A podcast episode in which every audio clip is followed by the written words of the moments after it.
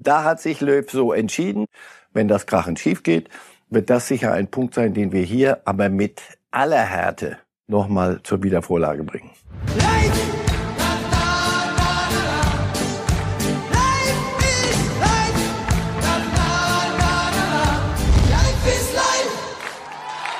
Herzlich willkommen zu Reif ist live, der nächsten Runde im Fußballtalk von Bild mit Marcel Reif.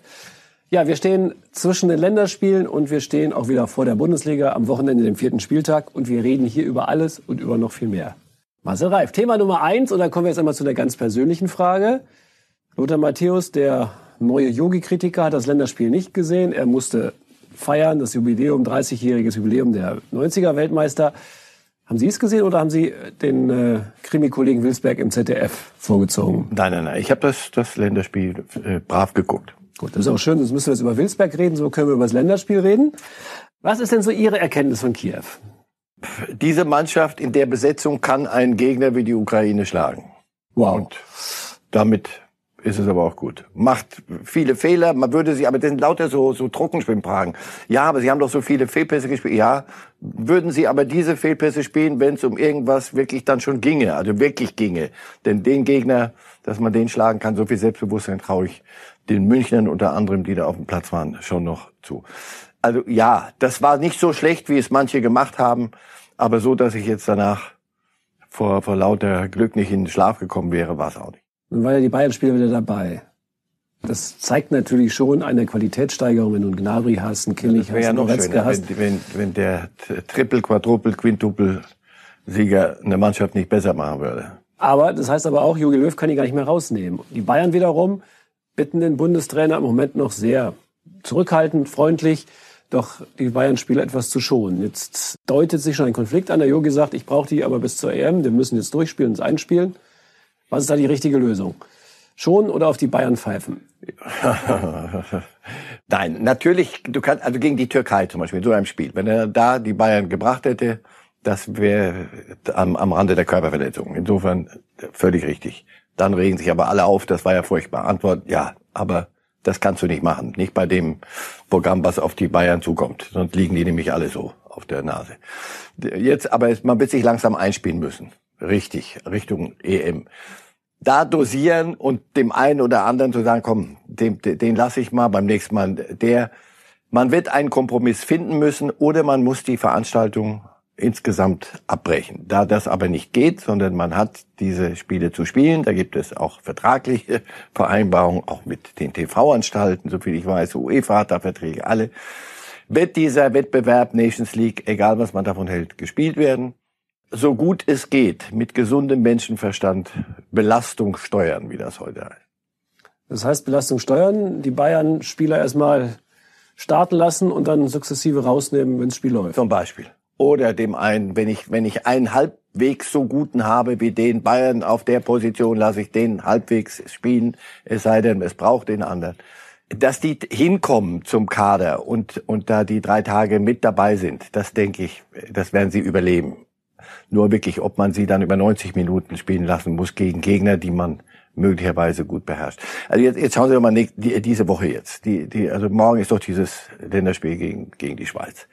Da sollten die Bayern dabei sein, damit man das zu Ende bringen kann, vernünftig und sich da langsam Richtung hohe Ziele, Gewinn der, der Nations League qualifiziert. So und zwei Tage später spielen die gegen Düren Pokal. Normal müsste man das doch ernst nehmen. Wenn jetzt jetzt jetzt stell dir mal vor, dass die Allianz Arena ist dann auch noch ausverkauft. So, da hätten die in Düren gespielt. Aber jetzt einfach nur mal, wenn wir schon beim Hypothetisieren sind, so, dann, dann werden die natürlich mit der B-Mannschaft, nur die Bayern B-Mannschaft wird für Düren, das müsste in der Regel unter Umständen an einem guten Tage müsste es sogar reichen. So, aber wenn nicht, dann die eine volle Arena Leute sagen, wir haben doch Geld gezahlt, wir, wir haben Anspruch, wir möchten das, aber die erste, dann würden die also alle zwei Tage dann schon durchspielen. Irgendwo, es ist der blanke Irrsinn am Ende letztlich, aber das ist auch Corona geschuldet. Wie gesagt, jammern wird nichts nutzen. Es wird darum gehen, mit gesundem Menschenverstand an die Sache anzugehen. Jedenfalls keine Prinzipien reiten. Das wäre für niemanden gut. Ich erinnere mich übrigens an das Jahr 75. Da haben die Bayern an einem Freitag das Wiederholungsspiel im Europapokal der Landesmeisterfinale gespielt, gewonnen gegen Atletico Madrid und am nächsten Tag sind sie nach Gladbach auf den Bökelberg gefahren. Also da ging, konnte man sogar innerhalb von 24 Und da haben Sie, glaube ich, immer vorsichtig mit mir, weil äh, die Gnade der frühen Geburt lässt ja. dann doch manche Dinge im, im Langzeitgedächtnis doch nochmal hochkommen. Ich glaube, da haben Sie den voll gekriegt. 1 zu 5. Ja. Ich war nämlich im Stadion und, im Gegensatz zu mhm. Ihnen. Und, und haben einig, also das war mehr Ausnü Ausnüchterungslaufen als sonst was. Absolut verständlich. Das ist ein bisschen jetzt gerade eine andere Situation.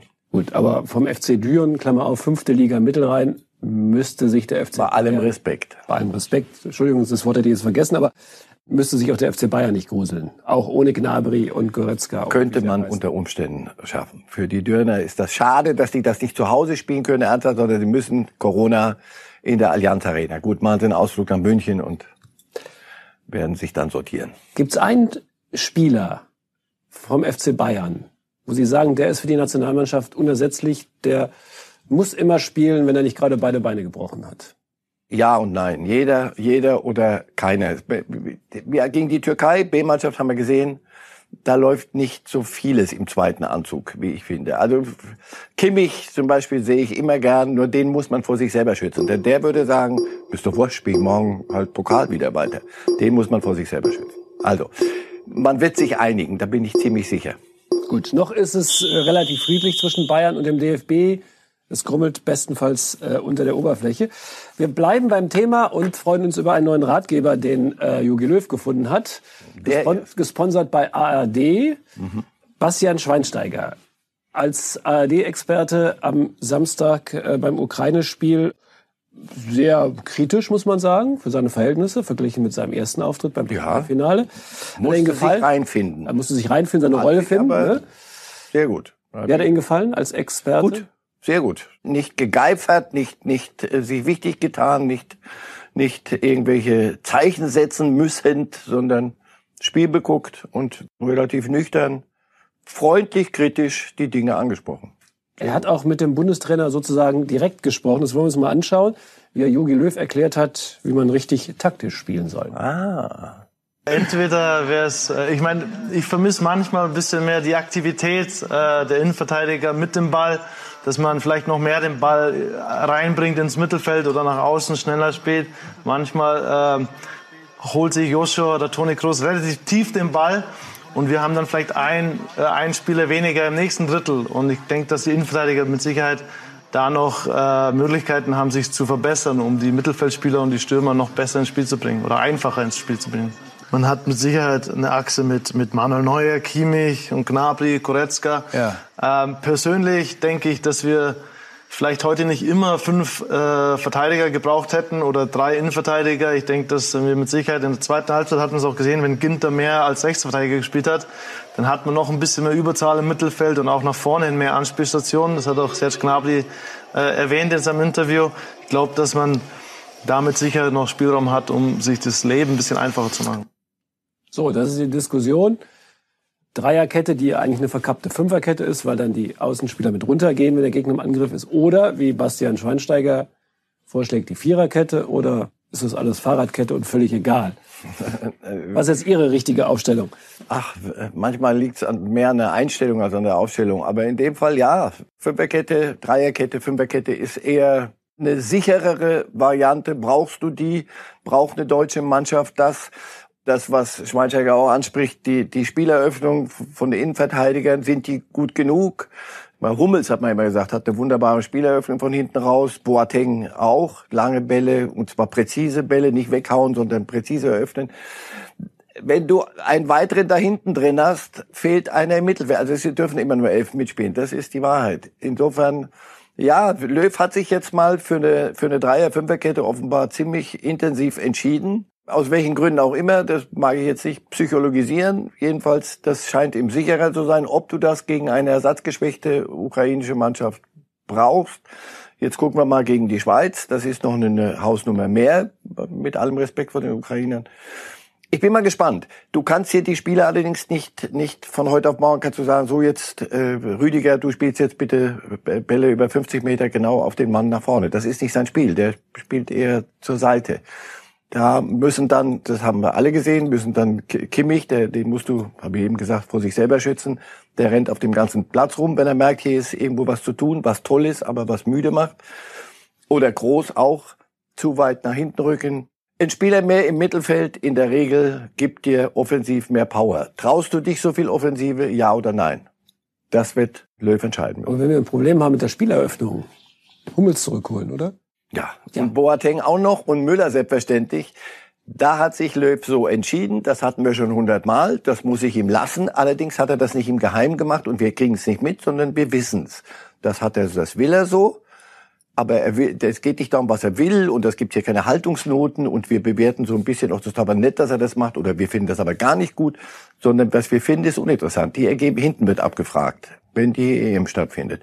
Wenn das krachend schief geht, wird das sicher ein Punkt sein, den wir hier aber mit aller Härte nochmal zur Wiedervorlage bringen.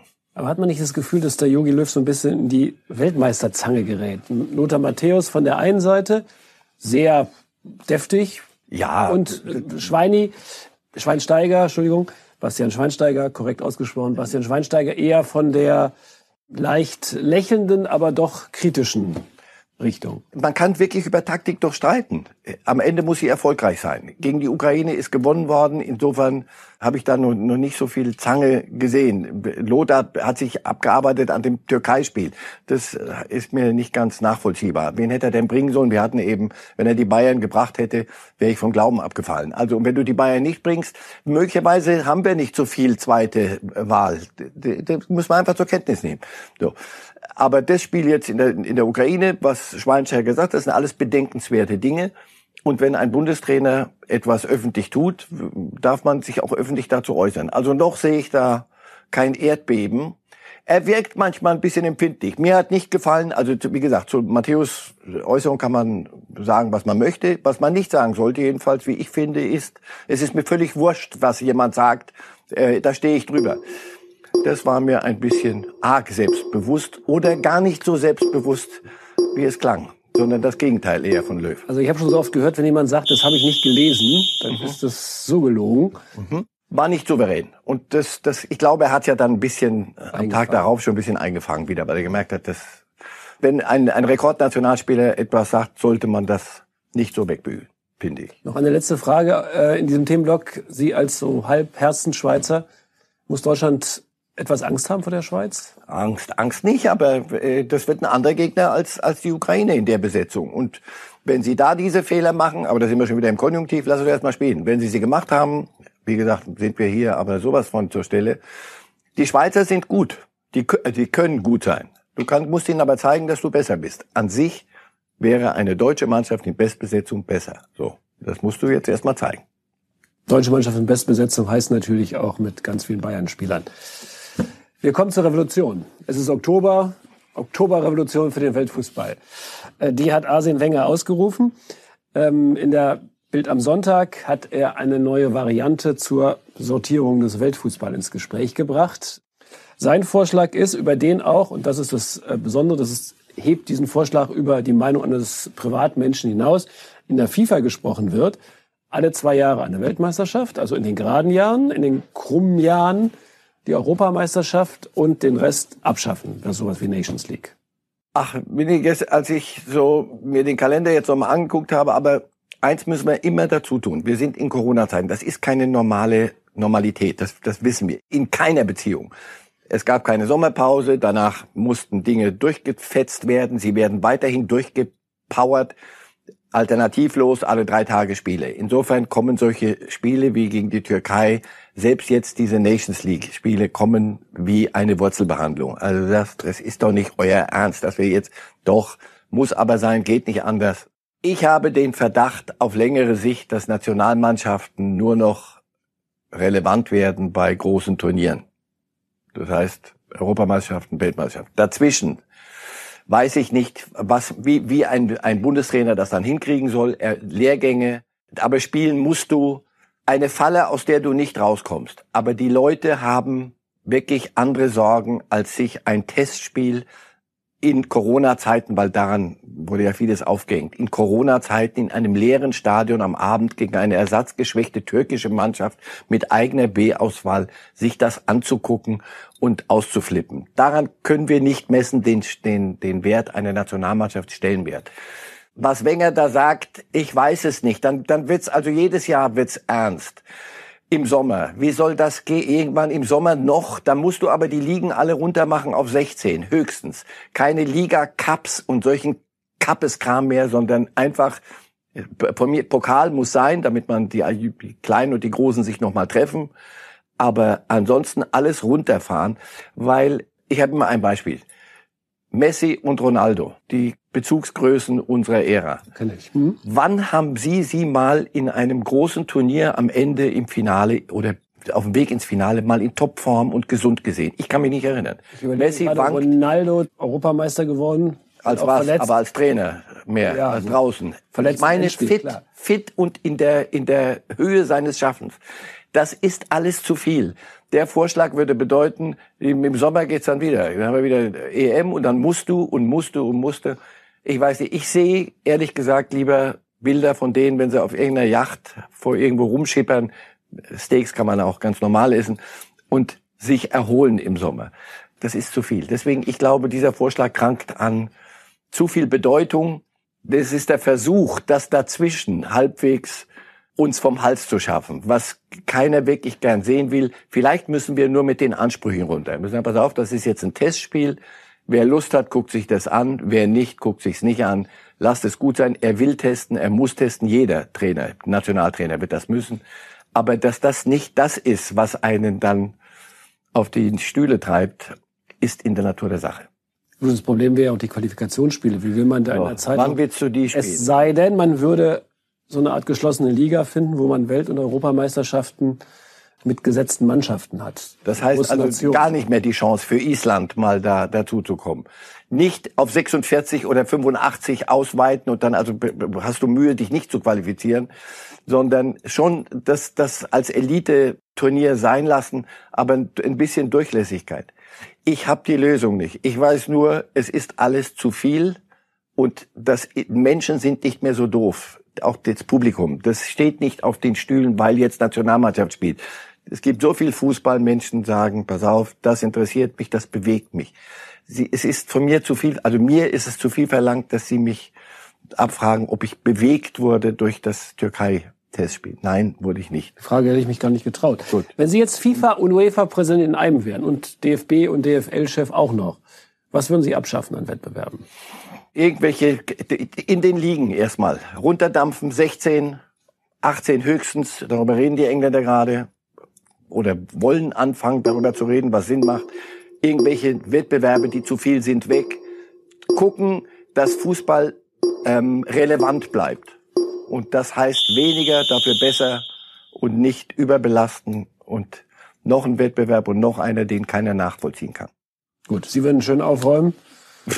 Ja. Ja, ich würde zumindest diskutieren. Diskutieren ja. werden es alle müssen, nicht weil es bei mir danach ist, sondern wie gesagt, ich würde gern Messi und Ronaldo oder die folgenden Granden dann irgendwann mal fit sehen, wenn ein Turnier gespielt wird.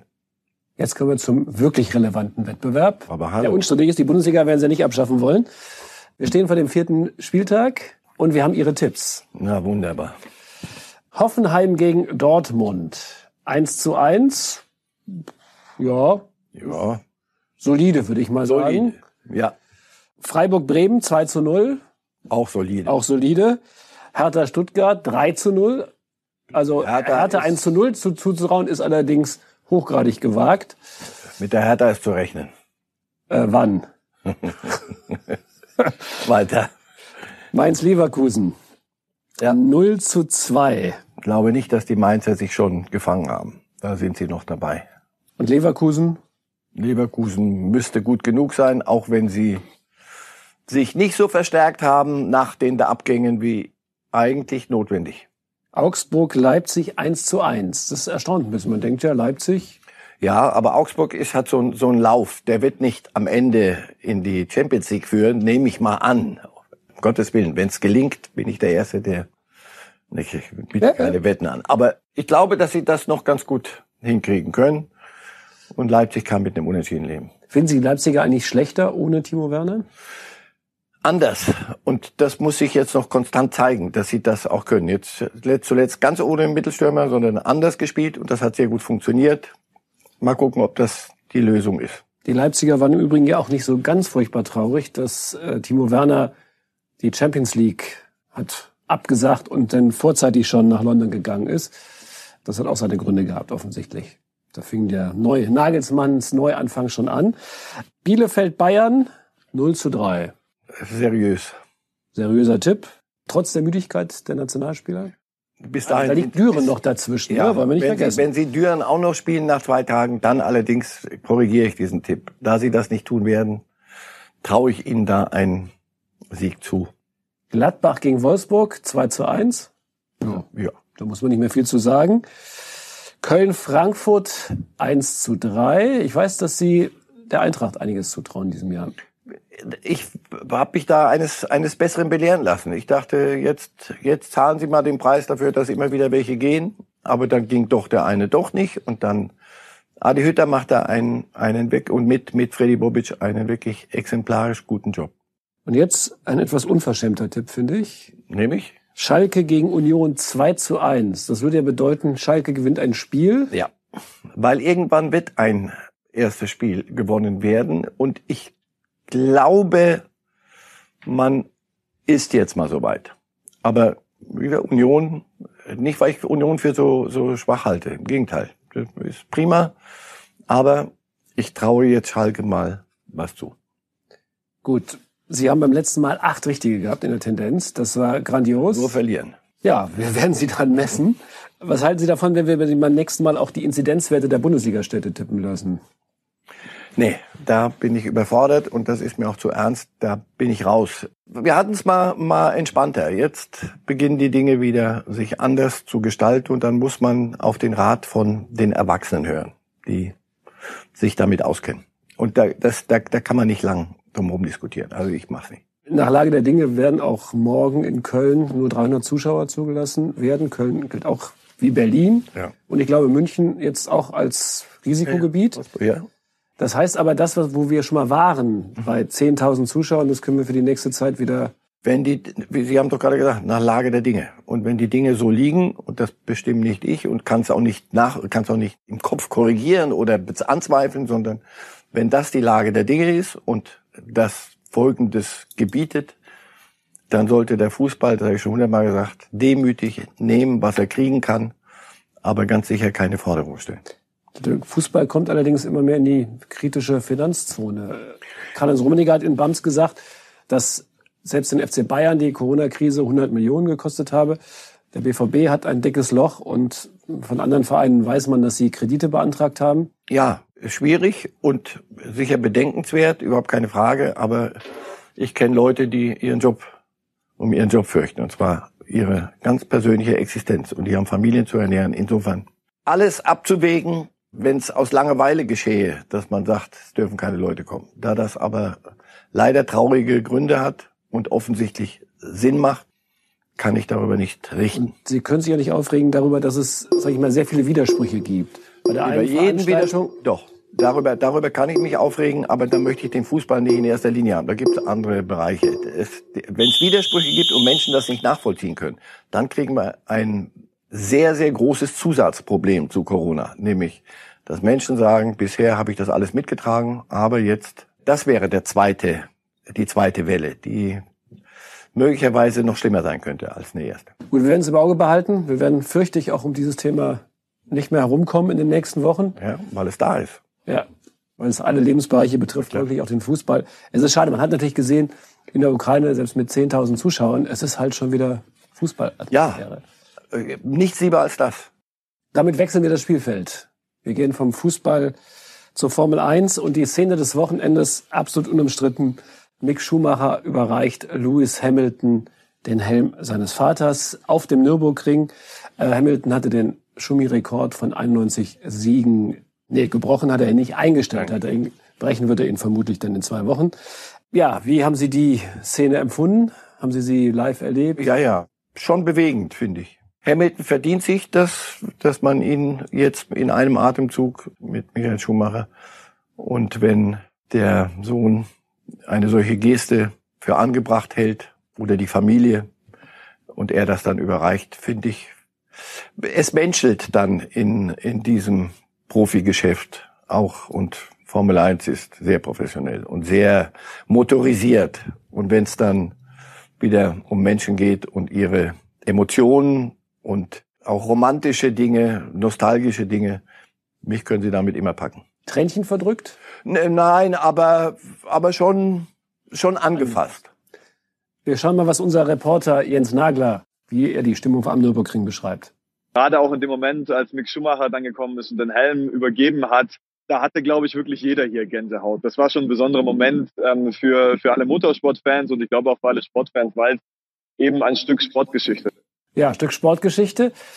Sie haben ja eigentlich eine besondere Beziehung zur Formel 1. Sie waren mal Sportchef des übertragenen Senders RTL. Mhm. Und zwar in den Zeiten, als Schumi seine Rekorde eingefahren mhm. hat und Weltmeistertitel. Haben Sie ihn da persönlich erlebt? Wie ja, ja, ich hatte, Sie ihm? Ich hatte das Vergnügen, mal ein, ein längeres Interview mit ihm zu machen, als ich Sportchef wurde. Und er war, wir waren der Haussender, das, das der übertragende Haussender RTL damals, ähm, weitestgehend alleinig. Insofern, ja, ich habe ihn kennengelernt, seine, seine zurückgenommene Art, den musstest du in einem längeren Gespräch erst dich sehr langsam vorarbeiten, weil er sich ähm, eine Mauer gebaut hatte. In diesem Geschäft wahrscheinlich gar nicht anders machbar. Ich habe ihn erlebt als wirklich große Sportpersönlichkeit. Äh, haben Sie den knacken können im Interview? Weil er galt ja immer als... Knacken, wann knackt man einen mehr? Ich will gar einen Menschen gar nicht knacken. Aber wir, wir haben uns dann ganz normal unterhalten als ich das Gefühl hatte, so jetzt reden wir normal und machen nicht mehr Frage-Antwort, dann war es ein angenehmes Gespräch. Ja, Michael Schumacher lebt auch jetzt, wie Sie sagten, hinter damals hinter selbstgebauten Mauern, jetzt durch den schweren Skiunfall äh, um ihn herum entstandenen Mauern. Und ähm, man kann eigentlich nur, immer nur das Gleiche sagen. Hoffen, Schön wär's. dass es ihm besser geht. Ja, und hoffen auch, dass mit Mick ein anderer Schumacher in die Formel 1 kommt. Ja, und den Namen musst du erstmal dann um den Kurs fahren. Das ja, aber er traut sich das zu, er zeigt sich. Das war, das war übrigens, als ich die, die Gänsehaut so ein bisschen wieder abgelegt hatte, dachte ich, guck mal, ähm, er traut sich was. Er zeigt sich da, er zeigt sich auch das ganze Wochenende dort. Klar, er, er will auch, er will da nicht durch die Hintertür rein in die Formel 1, sondern so, das ist schon ein bisschen Anspruch auch. Aber das, dem musst du erst gerecht werden. Also Väter mit einem solchen Namen bürden ungewollt ihren Söhnen, Töchtern schon ein bisschen was auf. Naja, es gab ja schon einige Versuche. Beckenbauer zum Beispiel hat im Profifußball dann auch nicht mehr so ganz geklappt. Zumindest ja. nicht in, der Bundesliga. Das ist schon schwer. Wollen wir hoffen, dass wir einen Schumi äh, oder einen ja. Schumacher in der nächsten Saison in der Formel 1 sehen. Ein zweites großes Ereignis war gestern Nadal, auch ein Rekord gebrochen oder eingestellt. 20. Grand Slam-Titel, den äh, gleichgezogen mit Roger Federer. Auch gesehen? Ja. Da, ja, also, also Nadal Djokovic, ich, für mich sind Tennisspiele, die Strecke ist ein bisschen lang zuweilen und vor allem, wenn ich weiß, es ist auf Sand, das kann dann viereinhalb Stunden dauern.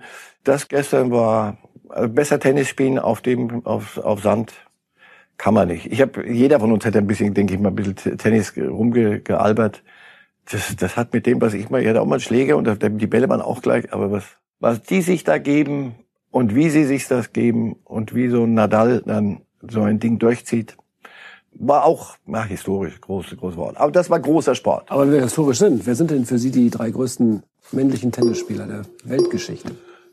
Auch Federer würde ich dann doch schon jetzt mitnehmen wollen. Nadal, ja. Djokovic, ja. Boris Becker, selbstverständlich. Das meine ich. Ich, ich mache das bei Fußballern nicht, weil jeder zu seiner Zeit, ja, was wäre der heute? Wie würde Becker heute gegen Nadal spielen? Wie würde, meine ich. Ich habe sie zu der Zeit gut gefunden und das ist gut so. Und heute haben wir so ein Spiel wie gestern. Djokovic wird wieder auf anderem Belag, wird wieder anders, wird's ausgehen schön, dass man solchen Spielern zugucken kann. Was ist Ihr Lieblingssport außer Fußball? Als Eishockey immer gewesen, aber ich mache auch nicht mehr. Ich, ich gucke, wie gesagt, wenn, wenn Formel 1 ist und es packt mich dann gern, äh, Nürburgring, denke ich, guck doch mal. Und Tennis, so ein Finale auch. American Football interessiert mich schon seit Urzeit.